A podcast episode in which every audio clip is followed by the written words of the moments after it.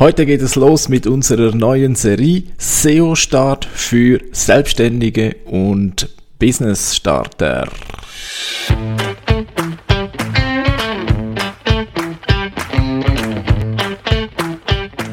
Wie schafft man es, sein Business mit digitalen Möglichkeiten aufzubauen und erfolgreich zu machen?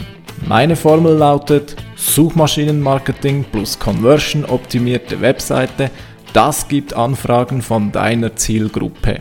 Ich bin Philipp Bachmann, du hörst den Business Puzzle Podcast.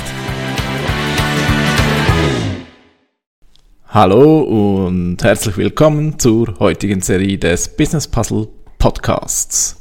Ja, heute wollen wir sehr konkret, sehr detailliert loslegen mit der Frage, was sollte man tun, wenn man heute mit Suchmaschinenoptimierung starten möchte. Nein, es ist nicht die technische Optimierung an der Webseite. Suchmaschinenoptimierung beginnt viel, viel früher und genau darum soll es heute gehen.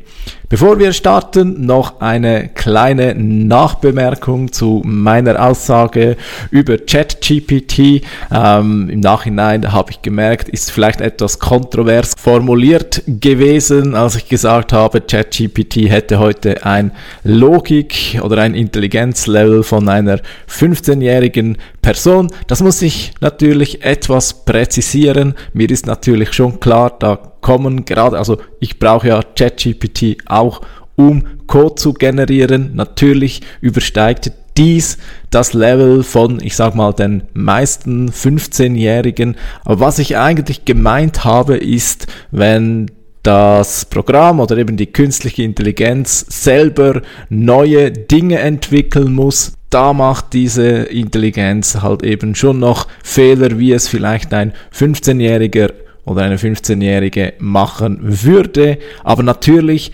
ChatGPT ist gefüttert mit einer gigantischen Fülle an Wissen und gerade eben solchen Code, der wird von ChatGPT reproduziert.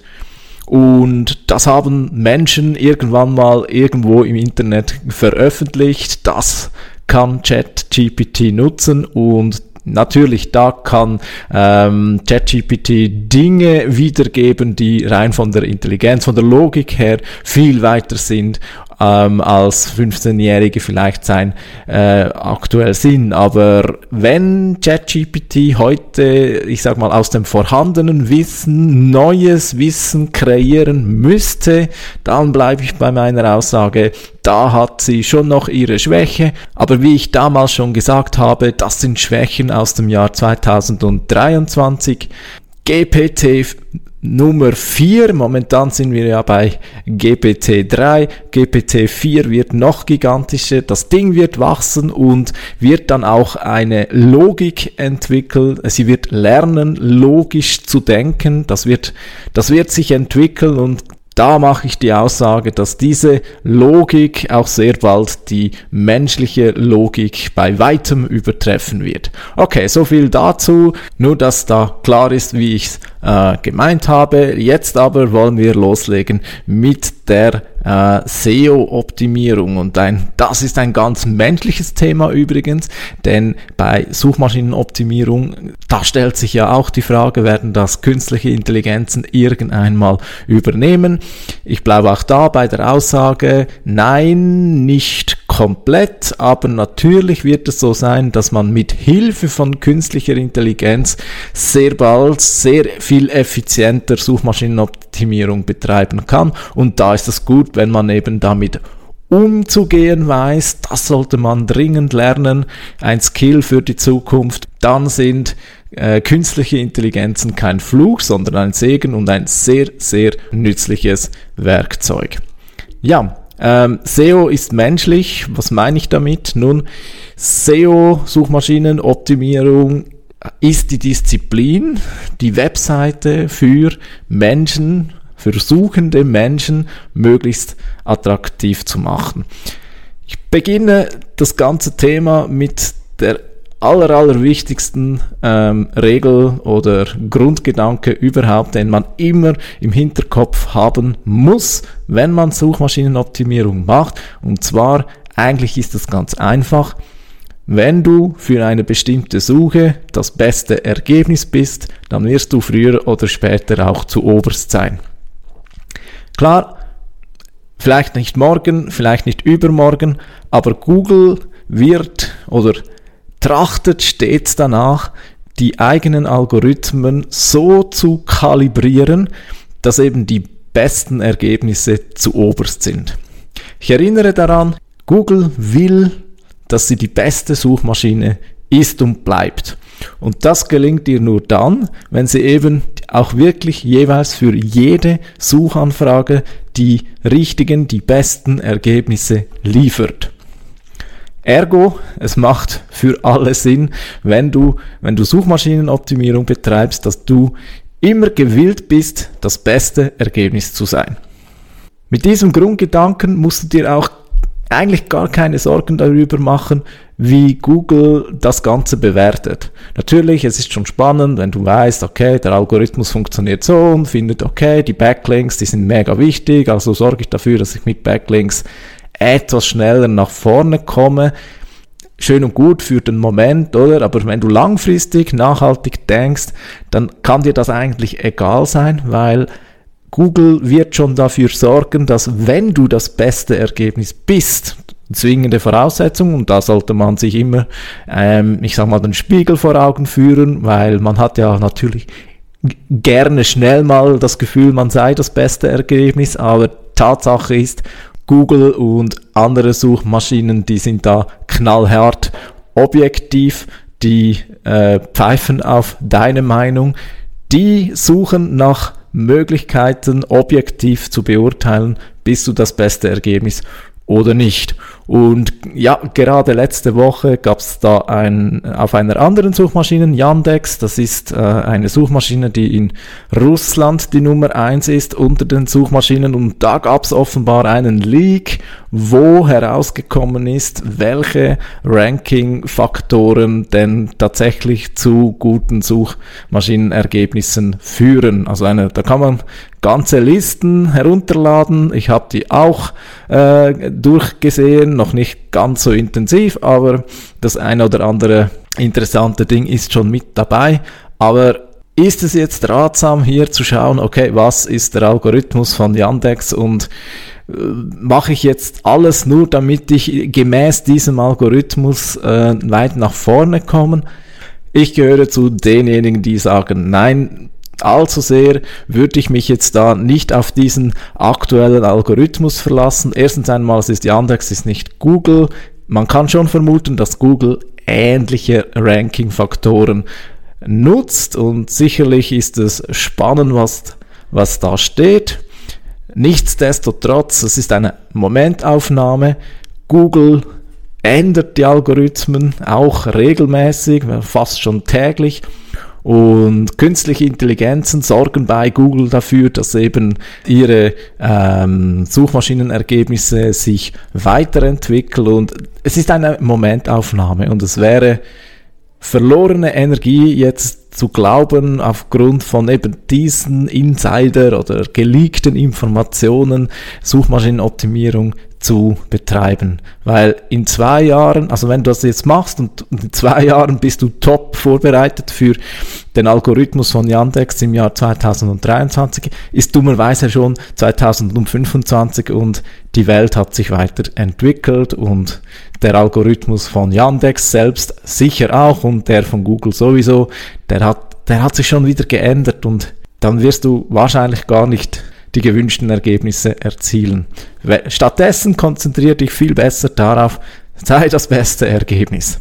Ja, und jetzt kommt die Masterfrage aller Masterfragen und zwar, für welches Keyword willst du denn das beste Resultat sein?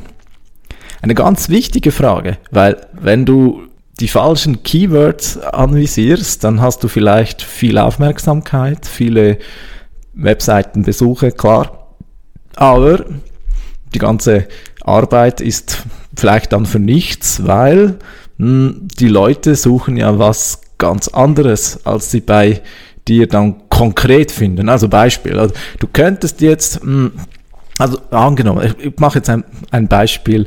Du bist äh, Anwältin oder Anwalt und du äh, möchtest mehr Aufmerksamkeit und äh, ganz blödes Beispiel, jetzt beginnst du irgendwie ähm, einen Blog zu führen auf deiner Webseite über Katzenvideos. Ja, Klassiker, weil den, den nehme ich immer gerne, weil ja, viel Aufmerksamkeit, aber du hast natürlich keinen Mehrwert für potenzielle Kundinnen und Kunden. Also, also ganz stupides Beispiel, ich weiß, aber angenommen, du, du konzentrierst dich jetzt auf äh, das Keyword Katzenvideo. Ja. Vielleicht schaffst du es tatsächlich irgendwann mal auf Platz eins, weil du deinen Blog wunderbar mit vielen lustigen Katzenvideos fühlst, aber einen Kunden wirst du damit nicht finden. Es ist ja klar, oder? Also das, soweit ist es vermutlich klar. Und in weniger extremen Beispielen muss man sagen, dass man eben schauen muss, dass man möglichst Keywords findet, auf die dann eine Chance besteht, dass potenzielle Kundinnen oder Kunden bei dir landen.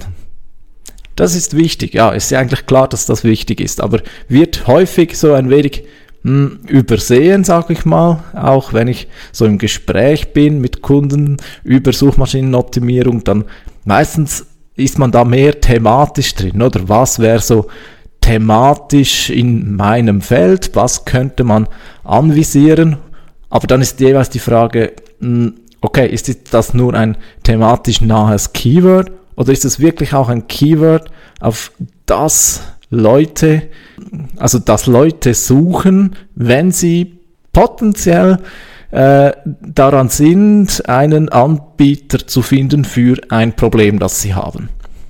Weil Fakt ist natürlich auch, viele Suchanfragen bei Google werden darum gestellt, weil einfach eine, irgendeine Info äh, gesucht wird. Das ist auch schön und gut, kann man sicher auch mit berücksichtigen, aber die Energie, oder? Suchmaschinenoptimierung äh, erfordert ein, ja, ein, ein äh, ordentliches Maß an Leistungserbringung.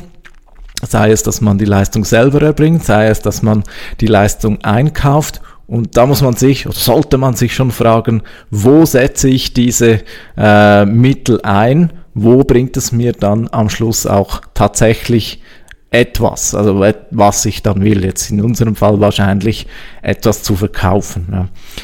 Das eine ganz wichtige Vorausüberlegung, bevor ich auch die, überhaupt die erste Webseite erstelle, bevor ich über technische Dinge mir Gedanken mache.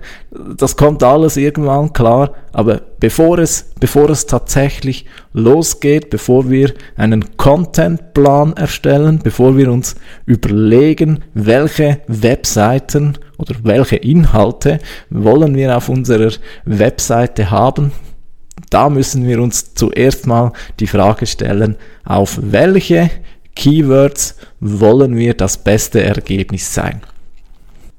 Unterlasse es darum, Keyword-Raterei zu betreiben. Ja.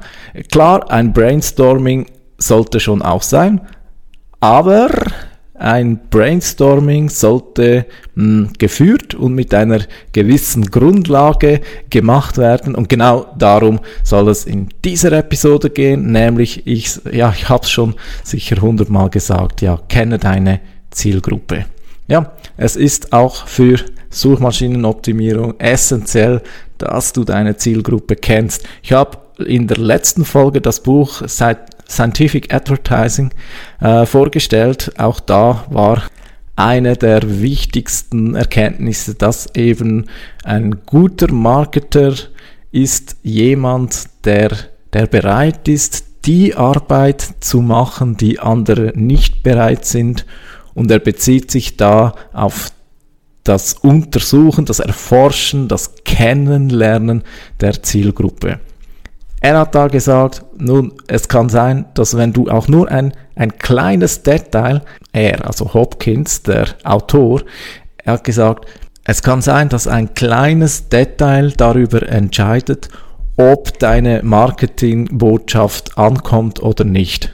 Wenn du etwas, ein Detail von deiner Zielgruppe weißt, wenn du ein Gedanke, ein typischer Gedanke kennst, oder so eine Sorge, die deine Zielgruppe hat, wenn du das kennst und beim Namen nennst, dann fühlt sich die Zielgruppe viel mehr angesprochen.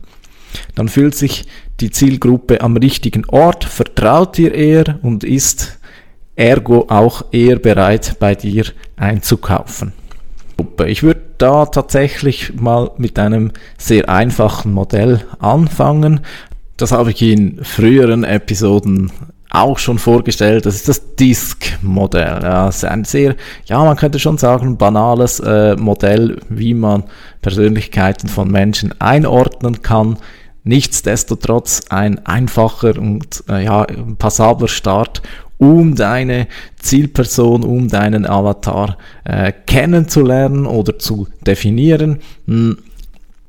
Disk, das, das steht für ähm, also die vier Buchstaben D, I, S und G, äh, die stehen für die, für die vier verschiedenen Grundtypen. Ja, D steht für dominant, der dominante Typ, der steht auf Wettkampf, Dominanz, er äh, sucht Ruhm, er ist eher rachsüchtig, Leistung äh, und Kraft sind so seine Dinge.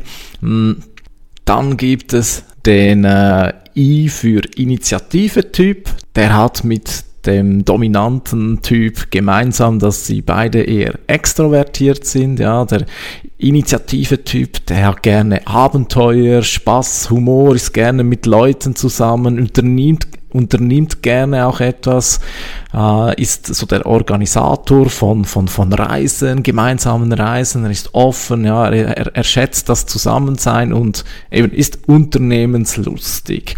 Dann haben wir den S für stetige Typen, das sind eher die ruhigen Typen, die sind auch gerne miteinander, die haben auch gerne dann miteinander, das sind äh, Leute, aber die sind im Gegensatz zum, zum, zum Initiativentyp sind sie eher introvertiert, sie, äh, sind, sie, sie setzen auf Freundschaft, auf Herzlichkeit, Güte, sie sind äh, immer für einen da, sind, das sind diejenigen Typen, die definitiv äh, die sind, die am hilfsbereitesten sind. Und dann haben wir noch den G-Typ, den gewissenhaften Typ, das sind so die, man könnte sagen, so ein bisschen die Nerds, die sind wieder stetige Typ, eher introvertiert, die äh, handeln eher nach, ich sag mal, nach, also was ihnen wichtig ist, oder, das sind, das sind so die logischen Denker meistens, oder? Die sind eher so die, die Mathematiktypen, äh, man könnte sagen, eben auch die Nerds, ähm, sie stehen auf Zuverlässigkeit, Beständigkeit, Sicherheit. Und ja, eben, also ist ja immer eine Sache, wenn man versucht, Leute einzuordnen, aber sicherlich kannst auch du für diese vier verschiedenen Typen relativ schnell so Leute in deinem Umfeld äh, einordnen. Dieses Modell ist natürlich mit, mit Vorsicht zu genießen, aber es stellt sicher eine erste Hilfe dar, wie man Leute gerade aus Marketing-Sicht äh, anpeilen könnte, oder? Also, um es vorwegzunehmen, oder? Der dominante Typ, der, der steht natürlich auf Luxus, oder? Dem muss man nicht kommen mit, äh, mit äh, äh nettem Zusammensein. Da sind andere Werte äh, wichtig und da kann man eine erste Grundeinordnung, sage ich mal, von deiner Zielgruppe äh, machen. Ja. Je nachdem, was du anbietest, ist, sind manche Zielgruppen nicht, äh, nicht erreichbar. Oder also wenn du, wenn du einen, wenn du jetzt Ferrari bist oder und du, du verkaufst Ferraris, dann das ist fast schon klar, dann musst du den dominanten Typen ansprechen. Oder andere äh, Personaltypen, die können damit gar nicht groß was anfangen, die würden sich schon, also zum Beispiel ich, also äh, ich gehöre zum gewissenhaften Typ ja, und ähm, ich habe es, glaube ich, andererorts auch schon gesagt. Ich glaube, ich würde mich sehr unwohl fühlen in so einem Sportwagen. Äh, ich könnte es nicht. Also wenn die ganze Zeit Leute schauen würden, wahrscheinlich auch schauen würden, wer da drin sitzt. Also das wäre für mich so unangenehm. Für mich ist klar, ich werde niemals, niemals einen Ferrari oder irgend so ein Auto fahren, das zu viele Blicke auf sich zieht. Ja. Ähm, so als Beispiel, oder? Und ja, das ähm, ist so und ergo äh, Ferrari könnte noch so Werbung für bei mir schalten, das hätte null Wirkung, ja, null, weil das ist schon ausgeschlossen. Und eines ist im Marketing, eine Grundregel gilt im Marketing, im SEO immer und überall. Du kannst Bedürfnisse nicht erzwingen. Du kannst den Philipp nicht erzwingen, dass er einen Ferrari kauft. Ja. Du kannst nur bestehende Bedürfnisse auffangen und mit deinem Angebot verknüpfen. Also versuche erst gar nicht die falsche Zielgruppe anzuvisieren. Das sind Bemühungen, die du dir sparen kannst. Okay, zurück zu SEO. Nebst dem Disk-Modell auch ganz spannend, habe ich glaube ich auch schon anderwort, anderorts erwähnt. Äh, Google mal nach 16, also 16 Typen of Persönlichkeitstypen oder vielleicht noch besser Englisch 16 äh, Types of Personality. Ja, da, das ist auch ganz spannend. Äh, kannst du mal den Test machen mit dir. Kannst aber auch den Test mal machen aus Sicht der Kundenbrille, also im Sinne von schätze deine äh, Zielgruppe ein und kannst du mal lesen, was über diese Person so ganz allgemein steht, ist auch ein ziemlich spannender Anfang. Aber jetzt, wenn du mal die Zielgruppe soweit definiert hast, dann kommt die die größere Arbeit und das ist lesen, lesen, lesen und zwar Dinge, die deine Zielgruppe schreibt. Und allen voran empfehle ich da Produktrezensionen zu lesen. Ja. Weil gerade bei Produktrezensionen ist es ja häufig so, dass die Leute ein Angebot konsumiert haben und davon berichten, oder? Du findest an so vielen Orten Produktrezensionen, ja. Google-Rezensionen, Amazon-Rezensionen, äh, Galaxus, Digitech, was weiß, äh, überall, oder? Produktrezensionen findest, findest du überall. Schau mal, such mal nach deinem Angebot oder einem ähnlichen Angebot und du findest 100 pro Rezensionen dazu. Achtung, Rezensionen sind häufig natürlich von Leuten geschrieben, die irgendwas loswerden wollen. Ja, das sind entweder mega glückliche, die unbedingt jetzt dem Anbieter äh, etwas Gutes tun wollen, sozusagen auch als Dankeschön. Aber auf der anderen Seite gibt es immer auch Leute, die über die Rezensionen ihren Frust ausdrücken wollen. Also da auch mit Vorsicht zu genießen, aber nichtsdestotrotz ganz sicher eine gute Quelle für, hm, wie sagt man so schön, ähm, Voice of Customer, also das, was die Leute, die Kundinnen und Kunden tatsächlich über ein Angebot denken. Lesen, lesen, lesen. Ne? Das ist die Arbeit, die du machst, die vielleicht andere nicht bereit sind zu machen. Das meint Hopkins in seinem Buch Scientific Advertising, wenn er sagt, geniale Marketer sind eigentlich nichts anderes als Leute, die bereit sind, eben diese Arbeit zu machen. Ja, äh, und dann, wenn du Bescheid weißt über deinen Zielkunden, über deinen Avatar, dann notier dir, notiere dir am besten schriftlich, mach so ein, ein Profil und wichtigste Fragen sind unter anderem, oder was hat dein Kunde aktuell für einen Ist-Zustand und was wünscht er sich für einen Soll-Zustand? Was fehlt dem Kunden, dem potenziellen Kunden, dass er vom Ist zum Soll-Zustand wechselt? Was vor was hat er vielleicht Angst? Hat er oder sie Glaubenssätze, die ihn oder sie daran hindern, von A nach B zu kommen. Also Glaubenssätze, oder das sind, oder was glaubt die Person, was, oder wenn jetzt zum Beispiel, ein Beispiel, wenn ich jetzt äh, dir das Thema SEO schmackhaft machen würde, dann könnte es zum Beispiel sein, dass du glaubst, SEO funktioniert für dich nicht. Ja? Ähm, und das ist in der Tat tatsächlich einer der großen Glaubenssätze, die, hm, die zwischen mir und potenziellen Kunden steht. Ja. Viele glauben einfach schlicht nicht, dass es möglich ist, dass sie gegen die ganze Konkurrenz bestehen können. Und da ist es meine Aufgabe, also diese Hürde, die muss ich natürlich abbauen, bevor es überhaupt möglich ist, dass jemand eine Zusammenarbeit mit mir in Erwägung zieht. Ja, das ist so ein Glaubenssatz und glaub mir, es gibt immer und überall Glaubenssätze, wenn du zum Beispiel Kleider verkaufst, kann ein Glaubenssatz sein, dass die Person glaubt, dass das Kleid für ihn oder sie zu extravagant ist, zum Beispiel, oder dass es nicht passt, oder dass die Freunde vielleicht finden, aber das passt jetzt gar nicht zu dir. Ja, also da gibt es ganz viele Glaubenssätze. Die musst du herausfinden und wenn du die herausfindest, dann hast du einen Köder für deine Angel, dann bist du, ja, dann hast du was, äh, mit dem du arbeiten kannst. Ja. Was heilt deine Zielperson vielleicht nachts wach? Wo, wo, wo ist sie gedanklich? Was denkt sie über das Thema? Viele Fragen. Ich werde dazu eine eigene Episode machen, ganz bestimmt, denn ich habe da auch schon ein Buch, das ich weiß, das ich bald lesen werde. Das heißt die Ultimate Sales Ladder.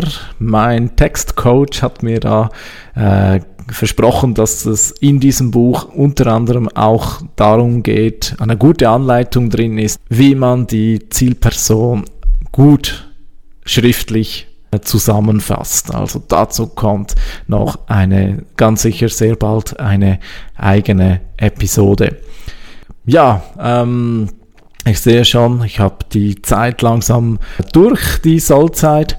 In der nächsten Episode wird es dann darum gehen, jetzt wo wir die Zielperson kennen, ja, geht's dann in die tatsächliche Suche von geeigneten Keywords. Aber wie das genau ausschauen soll, das dann in der nächsten Episode.